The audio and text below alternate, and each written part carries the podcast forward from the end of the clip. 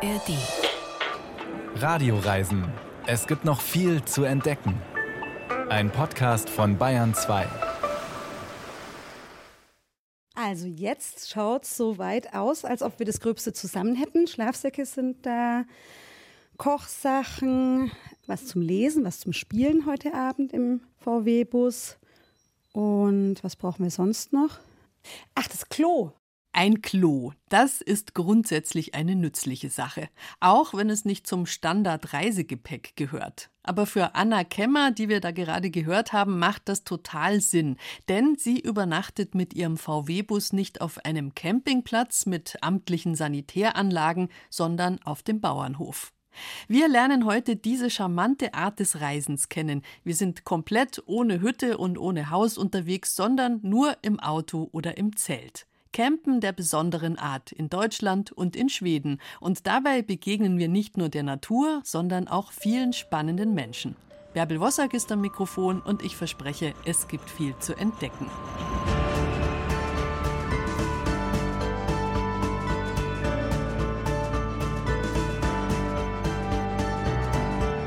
Wie schön das ist, mit einem VW oder sonst irgendeinem Bus oder einfach nur einem Auto mit genügend Liegefläche einfach loszufahren und ganz ohne Plan irgendwo zu übernachten. Ich erinnere mich an einen Trip durch die USA, wo wir die Rückbank im Leihauto umgeklappt haben. Vorgesehen war die dafür ganz bestimmt nicht, aber es hat dann schon gereicht zum Hinlegen. Auch nicht vorgesehen war, dass mitten in der Nacht die Polizei mit der Taschenlampe reinleuchtet und uns verscheucht. Insgesamt also etwas ungemütlich. Es ist nicht überall gern gesehen und sogar, wie damals in den USA, schlicht verboten, einfach irgendwo stehen zu bleiben und im Auto oder im Bus zu schlafen. Dafür ist klassischerweise der Campingplatz da. In Deutschland gibt es aber auch eine tolle Möglichkeit, gratis auf Bauernhöfen zu übernachten, im eigenen Fahrzeug. Anna Kemmer hat das gemacht mit ihrem VW-Bus, mit ihrem Sohn und mit einem besonderen Reiseführer ist sie einfach losgefahren. Also jetzt schaut es so weit aus, als ob wir das Gröbste zusammen hätten. Schlafsäcke sind da, Kochsachen, was zum Lesen, was zum Spielen heute Abend im VW-Bus. Und was brauchen wir sonst noch? Ach, das Klo. Für das Abenteuer, zu dem mein Sohn Julius und ich heute aufbrechen, dürfen wir unser Campingklo nicht vergessen. Denn wir wissen nicht, ob wir heute Abend Dusche und WC vorfinden werden. Wir werden nicht auf einem klassischen Stellplatz übernachten, sondern zum ersten Mal auf eine ganz andere Art campen. Juli hält einen dicken Reiseführer mit Kindern und Kühen auf dem Cover in der Hand. Landvergnügen. Landvergnügen. Steht auch drauf, der andere Stellplatzführer. Wieso steht da der andere? Weil das ist ein, kein Stellplatzführer für normale Wohnmobilstellplätze, sondern das ist ein Stellplatzführer für Stellplätze auf Bauernhöfen zum Beispiel. Von diesem anderen Stellplatzführer hatte ein Kollege mir vorgeschwärmt. Mit seinem selbst ausgebauten Bulli bricht er manchmal nach Feierabend zu einem Kurztrip auf, sucht sich über die App einen Bauernhof in der Nähe, nimmt sich auf dem Land eine Nacht lang eine Auszeit vom Alltagsstress und fährt morgens wieder in die Großstadt in die Arbeit. Darf ich die drauf machen? Du darfst die Vignette jetzt draufkleben. Jetzt ist die Vignette. Die Vignette und der dazugehörige Reiseführer samt App kosten knapp 50 Euro. Dafür darf man dann ein Jahr lang auf rund 1400 landwirtschaftlichen Betrieben in ganz Deutschland stehen. In Bayern machen fast 300 Höfe mit. Maximal eine Nacht darf man bleiben und auch höchstens am Vortag anrufen, dass man kommen mag und fragen, ob ein Platz frei ist. Bisher haben wir noch nirgends angerufen, wissen nicht, wohin es uns heute Nacht verschlägt. Unser einziger Plan? Wir wollen ins Altmühltal. Da gibt es die Heumödern Trails. Das ist so eine kleine Mountainbike-Station mit einem netten Biergarten. Und da kann man im Wald eben auf ein paar Trails Mountainbiken. Und danach wollten wir uns halt da im Umkreis von, ich würde mal sagen, maximal einer halben Stunde Fahrzeit einen Landvergnügen Bauernhof suchen, wo wir pennen können. Ich habe jetzt hier schon mal im Reiseführer grob geblättert. Da gibt es zum Beispiel Dittenheim, Weingut Galena, Aktivität, Mainradweg, Wandern, Weinproben und Führungen, Heckenwirtschaft, Gastronomie. Hm. Aber Juli, wir wollen lieber auf dem Bauernhof mit Tieren oder sowas, gell? Ich gehe mal in die App. Kartenübersicht. Suche. Ah, hier gibt's einen. Bei Eichstätt. Biohof Meier. Hofladen. Wandern, Radlfahren. Fossiliensuche im Steinbruch. Das klingt doch super. So, da rufe ich jetzt hier mal an.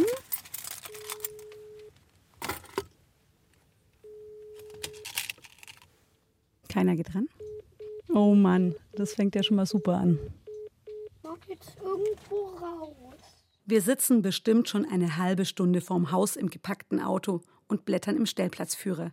Juli ist warm und langweilig. Deswegen fahren wir jetzt einfach los, Richtung Altmühltal. Also wir wissen zwar immer noch nicht, wo genau wir übernachten werden heute, aber so langsam stellt sich bei mir so ein richtig schönes Roadtrip-Gefühl ein. Wir haben München hinter uns gelassen. Das flache Land wird langsam etwas hügeliger.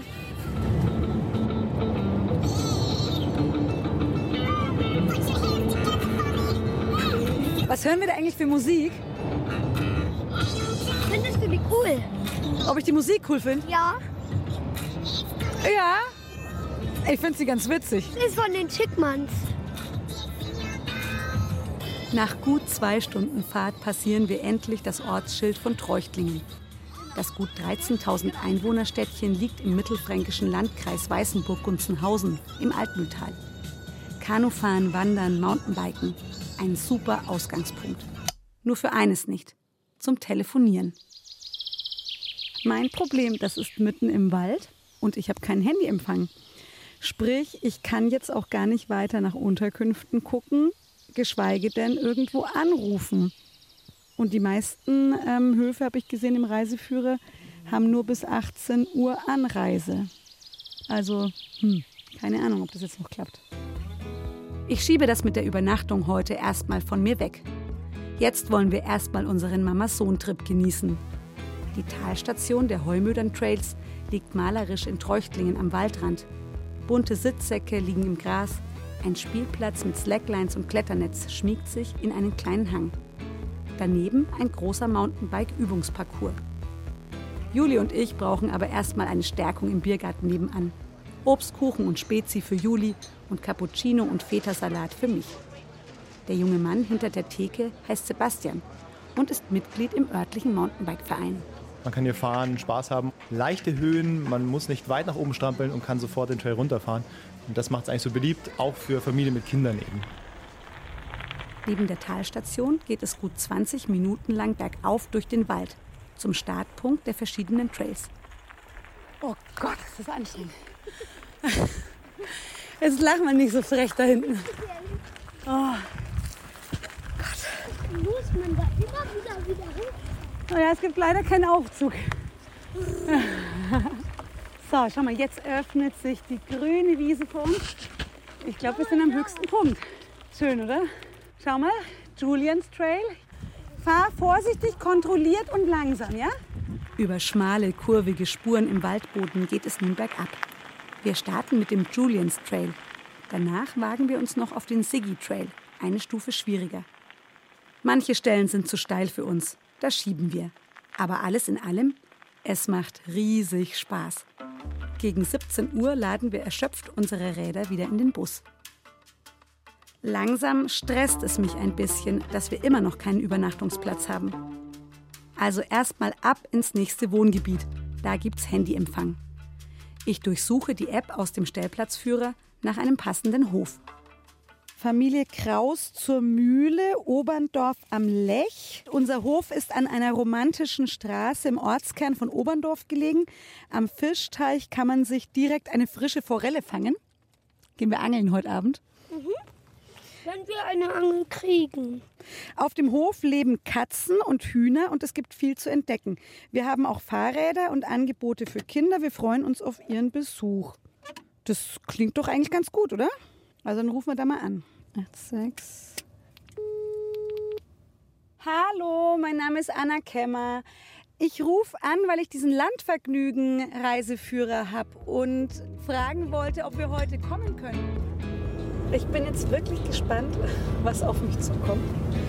weil es ist ja kein offizieller Campingplatz, sondern es ist einfach ein Familienbetrieb. Das sind wildfremde Leute. Ich weiß überhaupt nicht, wer das ist. Ich, ehrlich gesagt bin ich jetzt auch schon ganz schön durch heute Abend. Ähm, und wenn das jetzt jemand wäre, der sehr viel socialisen will, dann weiß ich gar nicht, ob ich die Energie noch hätte.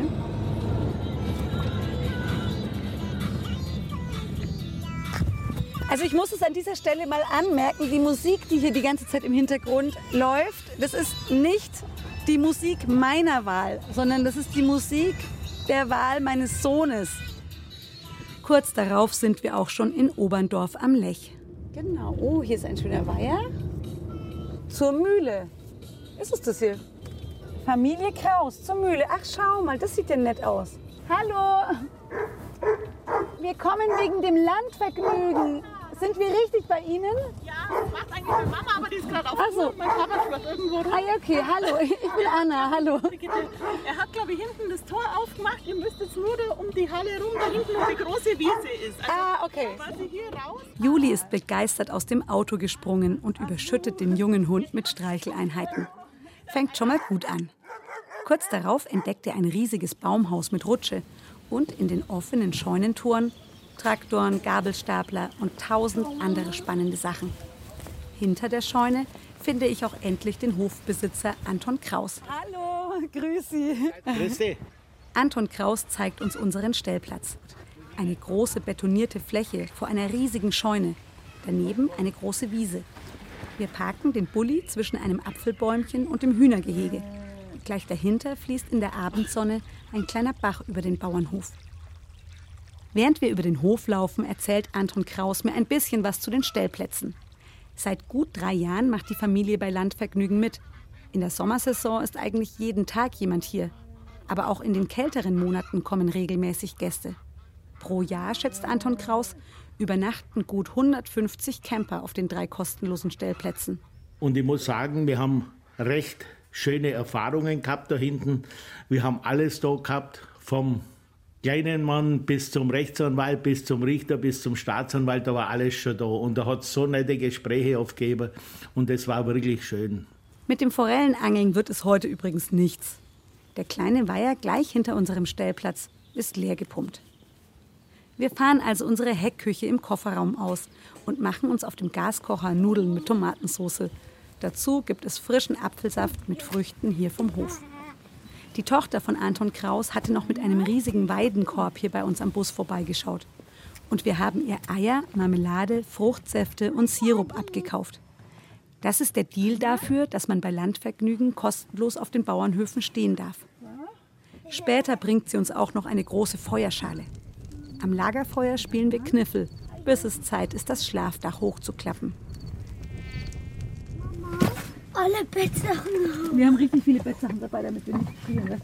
Noch bevor ich Juli gute Nacht sagen kann, hat er sich schon in seinen Schlafsack gekuschelt und ist eingeschlafen.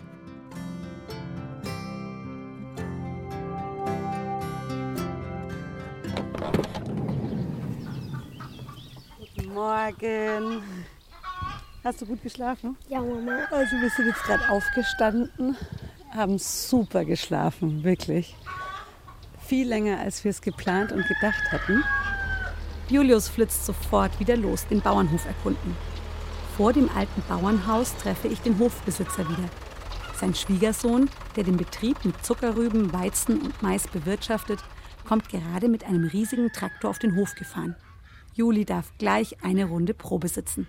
Der kann ja eine Runde mitfahren, wenn er will. Aber, Oh. das, aber da bin ich bestimmt äh, eineinhalb Stunden unterwegs. Das ist ein ganz liebes Angebot, aber wir müssen leider nach Hause. Bitte zehn Minuten. Leider, leider nicht. Mama. Du, da kommst halt nochmal mal. Genau, dann sagen Ich wir sage mal ganz ihm- lieb Danke. Vielen. Dank für Ja. die herzliche Gastfreundschaft und ähm, Vielleicht, vielleicht. vielleicht bis zum nächsten Mal. Wenig später sitzen wir wieder im Auto. Das Unterwegssein mit dem Landvergnügen-Stellplatzführer hat mir Spaß gemacht. Wer Lust auf Begegnungen und Gespräche hat, kann hier für wenig Geld gut unterwegs sein.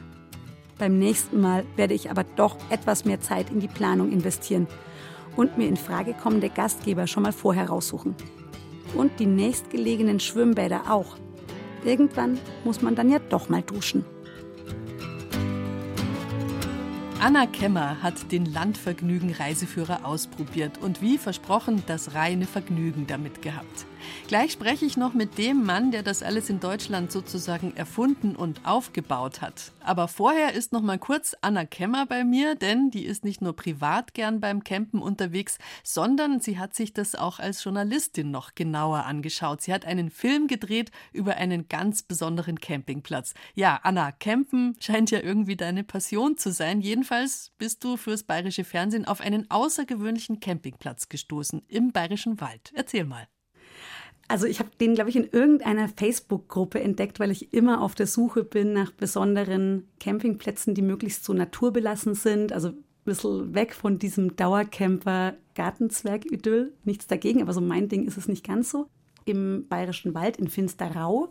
Das ist wirklich so im Nirgendwo, also so am Ende einer Straße. Man sieht dann groß das Schild tschechische Grenze da ist ein, ja, es ist einfach ein Stück Wald mit vielen Bäumen und einfach sehr wild. Und da kann man sich dann mit seinem Bulli und seinem Zelt reinstellen. Und diesen Platz, der sehr in die Jahre gekommen war, haben vor zwei Jahren eine Familie aus München, hat ihn gekauft, die haben alle Zelte abgerissen, haben gesagt, ja, wir wollen einfach unser Leben umkrempeln, wir wollen was komplett anderes wagen und sind dort hingezogen und ziehen jetzt dort ihren Campingplatz auf.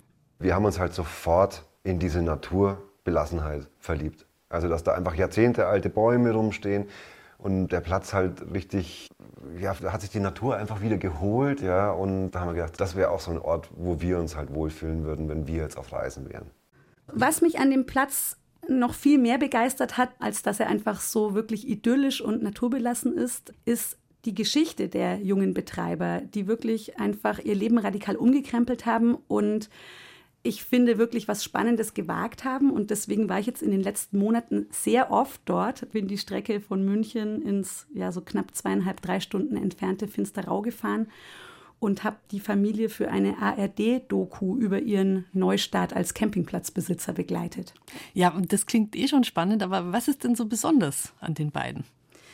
Jeder von uns, der in der Stadt wohnt und die Münchner Immobilienpreise beispielsweise kennt als Familie, der hat sich schon irgendwann mal überlegt, hm, naja, vielleicht kann man aufs Land ziehen oder vielleicht ist es da günstiger und so, hat da tausend Gedanken gewälzt und die machen es einfach. Also die haben wirklich alles abgerissen, ihr soziales Netzwerk aufgegeben, ihre Festanstellungen gekündigt, was ja auch, wenn man gerade eine Familie neu gegründet hat, eigentlich, finde ich, sehr mutig ist.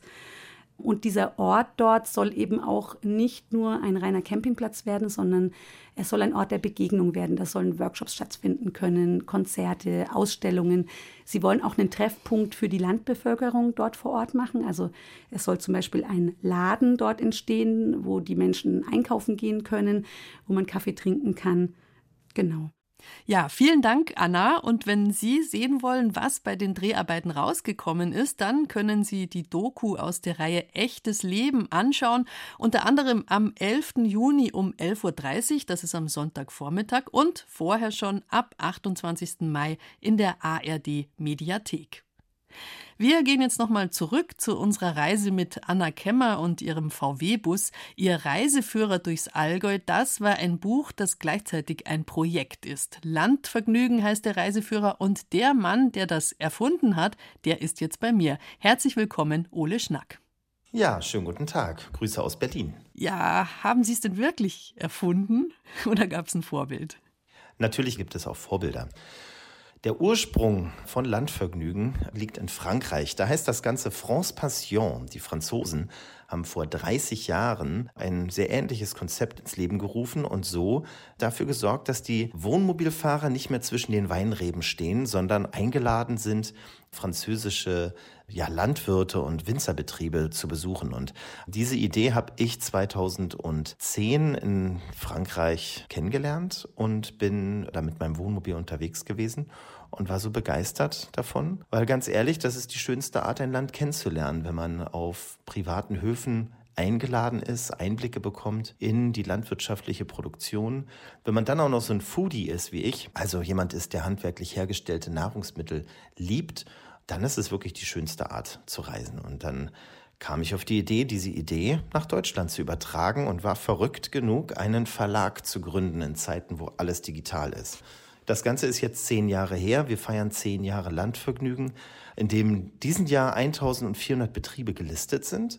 Wir haben von Anfang an darauf Wert gelegt, die kulinarische Vielfalt, die Deutschland so auf den Höfen hat, zu zeigen und einzubinden. Das sprich, wir haben Winzer dabei natürlich, aber auch Brauereien, Käser, Schnapsbrenner, Ölmühlen, Straußenfarmen, Alpakahöfe.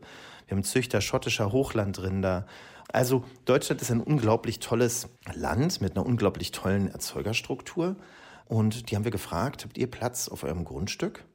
dass man euch mal besuchen kann, wenn man mit einem Wohnmobil oder Wohnwagen unterwegs ist. Also man kann das ja nicht vorher reservieren, man kann es tatsächlich nicht planen, selbst wenn man wollte. Ich glaube, maximal 24 Stunden vorher kann man da anrufen und fragen, oder? Das ist doch quasi der Kern der Geschichte. Das ist der Kern der Geschichte. Und ich sitze hier in Berlin und wenn ich zum Beispiel zu einem guten Restaurant essen gehen möchte, dann muss ich mittlerweile weit im Vorfeld reservieren. Sonst habe ich keinen Platz. Und so ähnlich ist es auch bei vielen Campingplätzen oder auch bei anderen ja, touristischen Herbergen, man muss weit im Vorfeld reservieren. Das ist aber nicht die Art, wie der Wohnmobilfahrer unterwegs ist. Der ist ein bisschen kleiner Vagabund, der lässt sich treiben. Und da passt dieses System von Landvergnügen eigentlich sehr gut, weil man spontan sein will und auch der Bauer kein aufwendiges Reservierungssystem pflegen möchte. Der ist da, macht seine Landwirtschaft, kriegt einen Anruf und sagt, ja, kommt doch vorbei. Also Spontanität ist hier Teil des Konzeptes und ja, es ist unglaublich schön. Wo kann man das schon, sich so treiben lassen? Ne? Also für den Menschen, der das nutzt, ist es total einsichtig, äh, dass man sich da so durch die Gegend treiben lässt, ohne großen Plan. Das hat ja auch eine ganz tolle Qualität.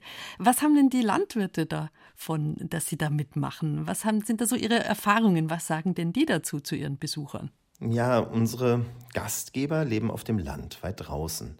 Und die freuen sich über Gäste, Gäste im Hofladen auf der einen Seite, weil viele der Betriebe sind angewiesen darauf, ihre Produkte direkt zu vermarkten. Und wir bringen den Gäste zum Hofladen. Das ist das eine, aber es geht nicht nur um Geld hier, es geht um menschliche Begegnungen. Viele der Betriebe liegen draußen, haben Tiere, können nicht wie ich irgendwie vier Wochen Urlaub mal eben machen, weil jemand muss sich ja um den Hof kümmern. Und die holen sich das Leben auf den Hof. Und die freuen sich über frischen Wind, frische Ideen und sind stolz auf das, was sie machen und zeigen das auch sehr gerne. Und da sind wir nämlich bei dem auch einem sehr wichtigen Punkt, warum Betriebe bei uns mitmachen. In Zeiten, in denen das Thema Geiz ist geil leider noch in vielen Bereichen en vogue ist, hört es bei Lebensmitteln auf. Meiner Meinung nach. Also Lebensmittel haben einen Wert und die gilt es beim Konsumenten auch wieder ja, zu festigen. Und ähm, das geht unserer Meinung nach am allerbesten durch eine Transparenz in der Nahrungsmittelproduktion und dadurch wieder eine ja, Wertigkeit für Lebensmittel beim Verbraucher schaffen. Und das ist der kleine Beitrag, den die Höfe bringen, indem sie zeigen, wie Landwirtschaft funktioniert, dass dahinter Menschen stecken und Tiere stecken und Natur steckt. Und auf einmal schmeckt so ein Butterbrot ganz, ganz anders, weil man weiß, wow, was steckt denn da alles dahinter? Also das sind vielschichtig ähm, Gründe, warum Betriebe bei uns mitmachen. Und ja, am Ende sind sie glücklich über die wertschätzenden Gäste. Also es geht nicht nur darum, irgendwie einen Platz zu finden, wo man nachts legal stehen darf, sondern es ist irgendwie auch so eine, so eine Foodie, Slow Food Einkaufstour im Grunde genommen. Ja, eigentlich viel mehr. Es geht gar nicht um den Stellplatz. Der Stellplatz ist so nebenbei. Man steht in Alleinlage, maximal mit zwei anderen im Außenbereich, mitten da, wo die Natur ist. Ähm, das ist unglaublich schön und legal. Ja, es ist legal, die ganze Geschichte. Aber vielmehr geht es um die Produkte, die man im Hofladen finden kann. Ja, vor allen Dingen auch diese kleinen versteckten Plätze, das Kleinod auf dem Land, würde ich sagen. Es sind wirkliche Geheimtipps, die man dort findet, äh, wo man normalerweise eigentlich weitergefahren wäre. Und wir laden den Reisenden ein, in die zweite und dritte Reihe zu fahren. In die Region, aber nicht an die Touristen-Hotspots, sondern zehn Kilometer davon entfernt, mitten auf dem Land, auf einem landwirtschaftlichen Betrieb. Und das sind dann diese Momente, die die Tourismusforscher den Resonanztourismus nennen. Erlebnisse, die ganz, ganz individuell sind und die sich einprägen in das Gedächtnis. Gibt es denn eigentlich Gegenden, die besonders stark vertreten sind in Ihrem Reiseführer? Ich habe ihn hier, ist ja wirklich sehr, sehr dick. Also ich kann das jetzt auf den ersten Blick nicht sagen. Gibt es da irgendwelche Ecken Deutschlands, wo das ein totaler Trend ist? Also wenn man sich die Deutschlandkarte anguckt mit äh, über 1400 Betrieben, die eingebunden sind, dann fällt schon auf, es gibt Regionen, da gibt es mehr Gastgeber, da gibt es eine stärkere Dichte, was landwirtschaftliche Betriebe angeht. Und das ist natürlich die ganzen Weinanbaugebiete in Rheinland-Pfalz, Baden-Württemberg, aber auch landwirtschaftliche Betriebe wie in Bayern zum Beispiel. Also wir haben alleine 292 Betriebe von den 1400, die in Bayern sind. Wenn ich mir dann den Osten Deutschlands angucke, die haben einen ganz anderen Hintergrund. Da sind die alten LPG-Strukturen und so und da ist es natürlich viel, viel dünner besiedelt. Ja, und so gibt es zum Beispiel auch in Unterfranken, Mittelfranken, also die schönsten Orte, wo man hinfahren kann. Ja. Jetzt möchte ich noch ein persönliches Erlebnis von Ihnen. Sie haben ja jetzt da mit so vielen Höfen Kontakt oder haben Sie zumindest auf dem Papier gesehen. Erzählen Sie uns doch von einem besonders schönen Erlebnis, das Sie selber mal hatten. Ein Highlight, äh, an den ich mich immer erinnern möchte, ist äh, in Schleswig-Holstein, als ich den Eichenhof Graul ähm, besuchen konnte von der Melanie Eckhoff, ein konventioneller Milchviehbetrieb zwischen Hamburg und Husum, mitten auf dem Land, wo niemand sonst äh, anhält, alle fahren vorbei. Und die Melanie Eckhoff zu mir sagte, ich habe mir was überlegt, ich mache heute mit Butter mit euch. Und dann haben wir zusammen Butter gemacht in ihrem Handwerksraum waren bei den, bei den Kühen und haben die Milch äh, geholt, hatten dann zwei riesengroße Eimer und haben äh, Butter gemacht. Und es kamen so drei walnussgroße Butterstückchen raus. Und da dachte ich, wow, das ist wirklich, das ist ein Erlebnis, was man auch als Erwachsener ähm, vielleicht mal mitbekommen sollte, dass Butter, was man sich auf Brot schmiert, nicht einfach nur irgendwie Butter ist, sondern dahinter steckt was. Ja, stimmt. Das, das, ist sonst hm. immer so eine Geschichte, dass die Kinder im Kindergarten oder in der Grundschule mal auf so einen Hof gehen und da Butter machen, aber wir Erwachsenen haben keine Ahnung mehr. Genau, also wir, vor allen Dingen wir, die wir aus den Städten kommen, uns fehlt ähm, der Bezug zu, zur Produktion von Nahrungsmitteln. Woher auch? Woher soll es auch kommen? Ja. Und deswegen finde ich das eigentlich sehr, sehr schön. Ich erinnere mich aber auch an und einmal war ich im Weinberg und habe ähm, mit der Familie Kiesling, das war kurz unterhalb von Würzburg, da haben wir dann Wein gelesen. Und wenn man dann so einen halben Tag im Weinberg steht und per Hand die Weintrauben abpflückt und die dann in so einen Behälter gibt und mittags dann gemeinsam da eine Brotzeit hat, und diese Geselligkeit spürt, die man dann auf dem, im Weinberg spürt, dann aber auch die, den Körper spürt und den Rücken spürt, wie der knarzt und ächzt, dann weiß man auch beim nächsten Schluck Wein am Abend, wow, da steckt richtig viel Arbeit hinter. Und ein anderer Moment, der mir einfällt, ist bei Hammelburg, das ist in Unterfranken, da gibt es einen Brenner, den Walter Zeitz, und ich bin jemand, der gerne guten Whisky mag. Und ich dachte bislang, dass es guten Whisky nicht in Deutschland gibt. Ich wurde ähm, anderen äh, belehrt und ähm, habe mitbekommen, wie man Whisky brennt. Ja, der Walter Zeitz ist wirklich auch ein Mikrobrenner, wenn man so will. Das sind wirkliche Geheimtipps. Also sowas auf dem Lande kennenzulernen ist besonders. Und nebenbei steht man mit dem Wohnmobil in unglaublicher Natur, Alleinlage, Ruhe, abseits des Massentourismus und ja, ist unglaublich schön. Ole Schnack war das. Vielen Dank. Bitteschön. Ole Schnack ist der Mann, der den Reiseführer Landvergnügen macht und betreut und hegt und pflegt. Und am Ende der Sendung sage ich noch, wie Sie dieses Buch bei uns gewinnen können. Jetzt sind wir endlich da in Schweden, im Land der Träume für alle, die gern campen, die irgendwo ihr Zelt aufschlagen möchten oder ihren Bus parken. Hier in Deutschland kann man sich das erstmal gar nicht vorstellen. Man kann tatsächlich seinen Bus oder sein Auto irgendwo in die Landschaft stellen und dort campen, im Wald, am Strand, am See. Und nachdem es unendlich viele Seen gibt in Schweden, führt das dazu, dass man lieber noch ein bisschen weiter fährt, als dass man sich an einen See stellt, an dem in der Ferne am anderen Ufer schon ein anderer Camper steht.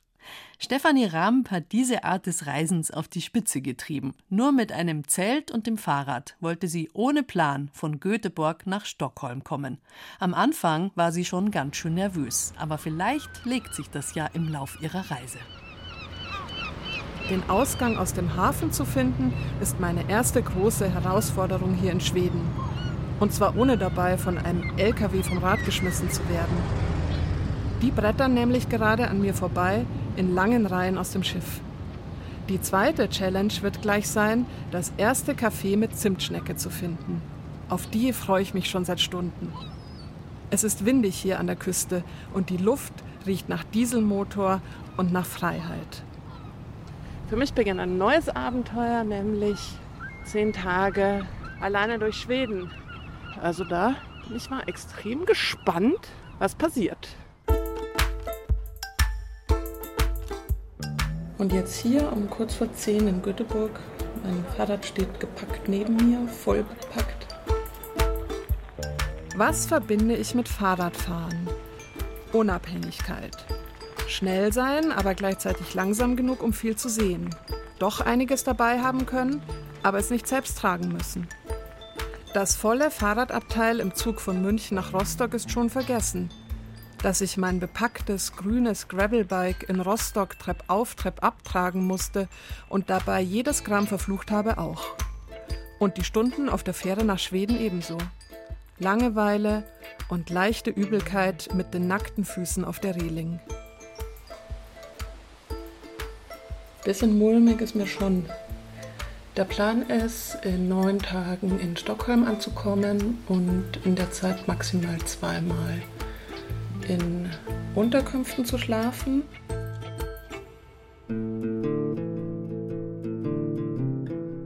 In meinem bumsvollen Leben hat es in letzter Zeit ziemlich gebröselt. Die schnellen, vollen, bunten Tage waren eigentlich perfekt, von außen betrachtet. In mir aber, Energiespeicher leer, Zündschnur sehr kurz. Ich hatte die letzten Jahre durchgelebt, durchrast, sehr viel funktioniert, alles mitgenommen, was ging. Es war an der Zeit, einmal ganz tief durchzuatmen. Auf dem Rad, ganz alleine. Ich will in den Tag hineinfahren, ohne zu wissen, wo ich am Ende rauskomme. Ich habe Zelt, Schlafsack und Kocher dabei. Ich bin unabhängig und ohne Termine. Eine Reise mit offenem Verlauf als Offensive gegen mein sonst so strukturiertes Leben. Eigentlich habe ich vor nichts Sorgen, aber vielleicht habe ich ein bisschen Angst, dass mir fad wird und dass ich nachts Angst bekomme. Dies hier ist meine Maximalversion eines Freiheitsexperiments. Alleine unterwegs sein, zum ersten Mal auch mit alleine draußen schlafen. Dank Jedermannsrecht darf ich in Schweden ohne Probleme fast überall mein Zelt aufstellen. Ich entscheide mich, schon mal grob Richtung Osten zu fahren. Weg von der Küste wird der Wind weniger und ich habe das Gefühl, eine gute Entscheidung getroffen zu haben. Es ist wirklich ein ziemlicher Wechsel zwischen total schön und irgendwie ein bisschen scheiße. Mega schöner Küstenweg, durch die Felder mit Blick aufs Meer. Und jetzt hier Bundesstraße entlang der Bahnstrecke. So habe ich es gehört, einfach dazu zum Radreisen, dass man auch mal ein paar Kilometer nur reintippt. Wir fahren, fahren, fahren an der Autobahn. Da hinten ist ein See an der Autobahn. Aber zwischen dem See und mir ist die Autobahn. Ich bin schon viel alleine Fahrrad gefahren, aber hier habe ich ständige Begleitung.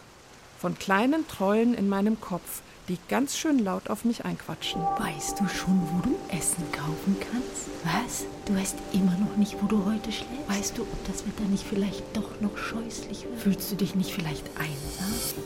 Ruhe! Psst! Ich bin jetzt hier in so einem Naturpark gelandet. Ein bisschen abseits vom Weg stehen Picknickbänke und so ganz kleine Hüttchen. Und hier ist sogar Plumpsklo aufgestellt. Also ich glaube, das ist mein Platz für die Nacht. Auch wenn sich gerade schon eine Bremse auf mich platziert hat.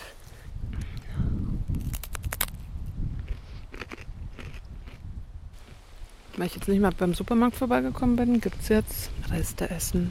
Ein Stück Käse, halbe Gurke, Knäckebrot, Salz, ein Apfel und noch eine ganze Tüte Gummibärchen.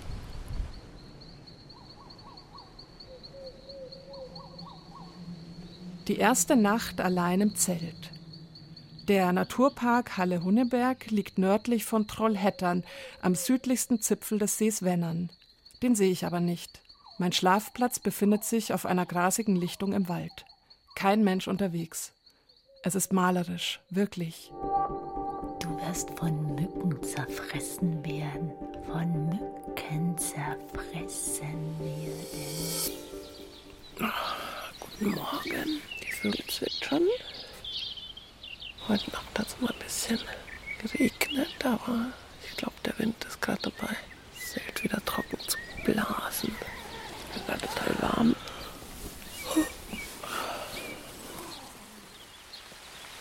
Eine knappe halbe Stunde später schüttet es wie aus Kübeln. Der Regen zwingt mich, unter dem Vordach einer Hütte stillzusitzen.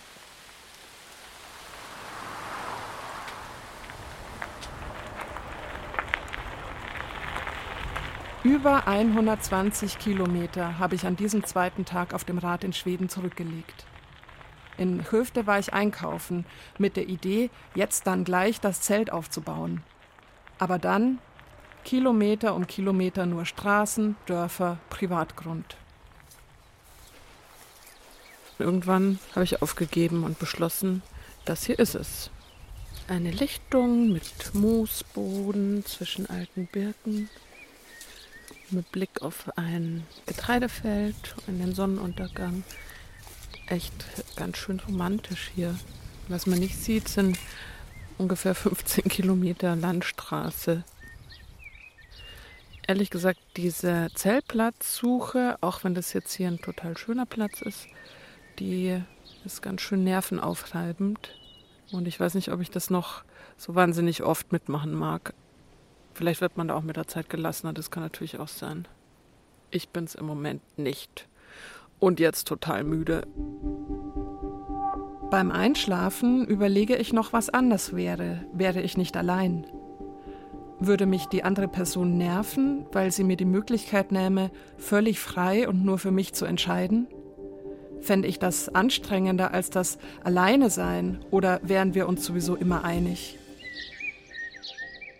Vielen Dank, lieber Wald, für die Herberge und entschuldige, dass ich dich so platt gedätscht habe. Das war wirklich eine total gute, gemütliche Nacht auf Moosboden mit so ein paar Fliegen an meiner Seite.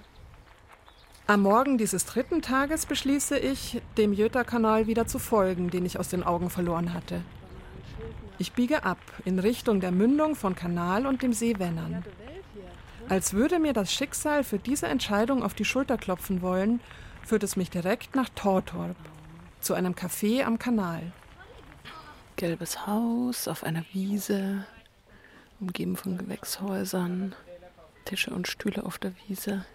Es gibt Kaffee mit Nachfülloption und Zimtschnecken.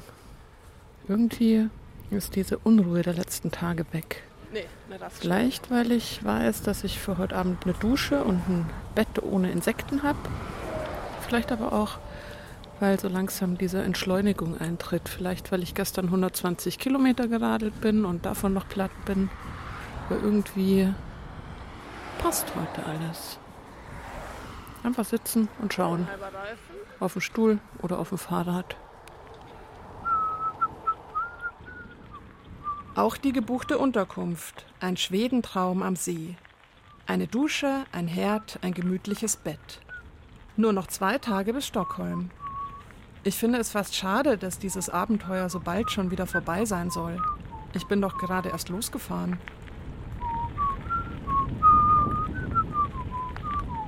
Der große Plan ist ja, überall mal zu zelten, wo es schön ist.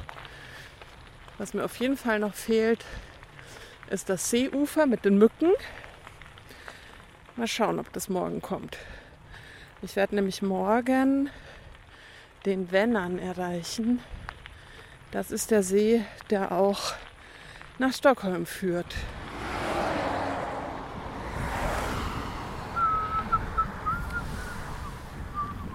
Ein Seeufer, bisschen außerhalb von Uppsala. Das Blätterdach über dem Zelt schützt vor dem Regen, den ich höre auf der Seeoberfläche. Morgen sind es noch 65 Kilometer nach Stockholm und ich bin gespannt, wie gemischt die Gefühle sein werden, dass diese Reise wieder vorbei ist. Und ob das Gefühl bleiben wird, es vielleicht anders, besser gemacht zu haben. Alle Wolken sind weg, knallblauer Himmel. Ich bin aufgewacht, weil die Sonnenstrahlen durch die Zeltwand geblinzelt haben. Allein für dieses friedliche Aufwachen lohnt sich's halt doch immer. Und dann merkt man auch, dass dieses komische Geraschel einfach irgendwelche Vögelchen sind, die da rund ums Zelt herum spazieren. Dass es Platschen im Wasser Fische sind, die kurz mal an die Oberfläche schnappen. Plötzlich bin ich da. Ich radle nach Stockholm hinein und obwohl ich seit Jahren nicht hier war, kenne ich mich gleich wieder aus. Zuerst an Ulriksdal vorbei in den Stadtteil Wasserstaden und zack stehe ich vor der Altstadt. So schön das immer klingt, das mit der Freiheit und dem ungeplant unterwegs sein, ich brauche definitiv Etappenziele. Beim Warten auf die Fähre nach Hause merke ich aber auch, dass ich trotz des vielen Haderns und Zweifelns ganz schön glücklich bin über die Bilder in meinem Kopf und den Stolz, etwas gemacht zu haben, von dem ich vor ein paar Monaten noch nicht einmal geträumt hätte. Und nein, Angst hatte ich nie wirklich. Und Mücken gab's auch kaum.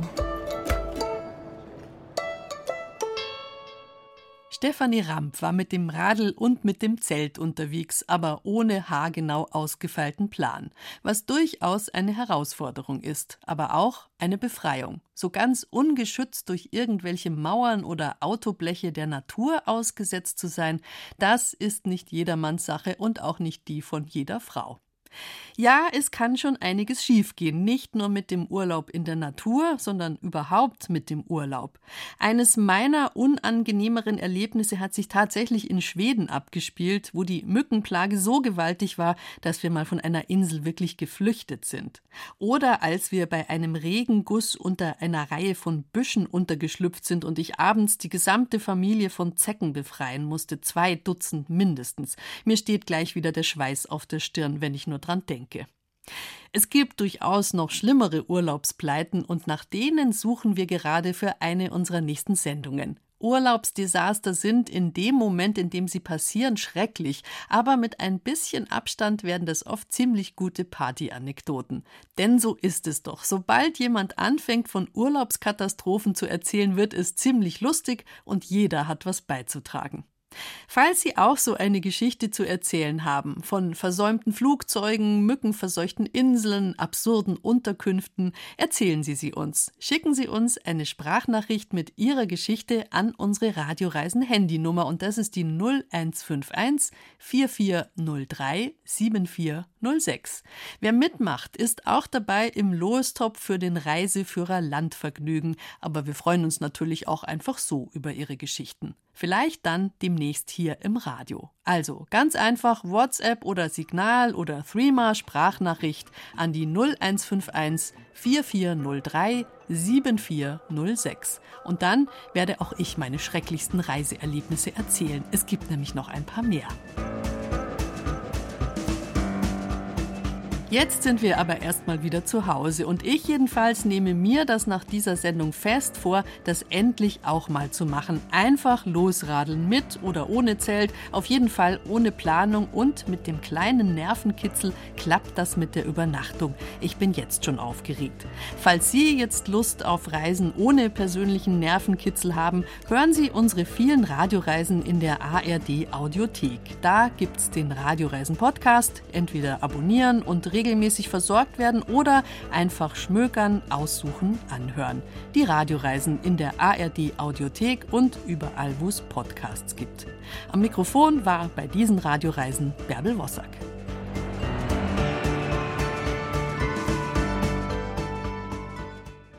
Wenn Ihnen dieser Podcast gefallen hat, dann gefällt Ihnen vielleicht auch die Radioreportage. Wir haben jetzt wieder die Eingangshalle erreicht, also den Ort, der kurz hinter dem eigentlichen Höhleneingang liegt, der mit einem Eisentor versperrt ist. Du musst noch weitergehen. Genau. Im Dunkeln. Nee, noch weiter zu uns her. Interessante Menschen und gute Geschichten aus Politik, Gesellschaft und Kultur. Ich will eher, solange ich kann, auf die Schule gehen und solange ich kann, äh, mich weiterbilden und dann erst arbeiten, weil arbeiten werden wir eh alle, bis wir alt werden. Und dafür habe ich noch lange Zeit, denke ich. Authentisch und nahe dran. Die Radioreportage gibt es jeden Tag neu in der ARD Audiothek. Hören Sie doch mal rein.